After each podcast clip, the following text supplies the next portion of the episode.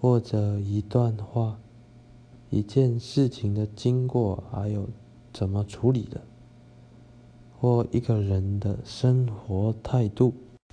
小时候一直听人家说，话多不如话少，话少不如话好。那小时候怎么会有这么怎么会有感觉？什么叫话多话少话好什么小的？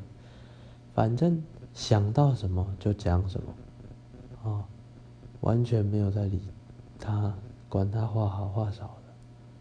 但是年龄越来越大，才发现讲话真的是要经过大脑，要怎么讲话真的是很重要，真的是。无时无刻都要想讲什么话。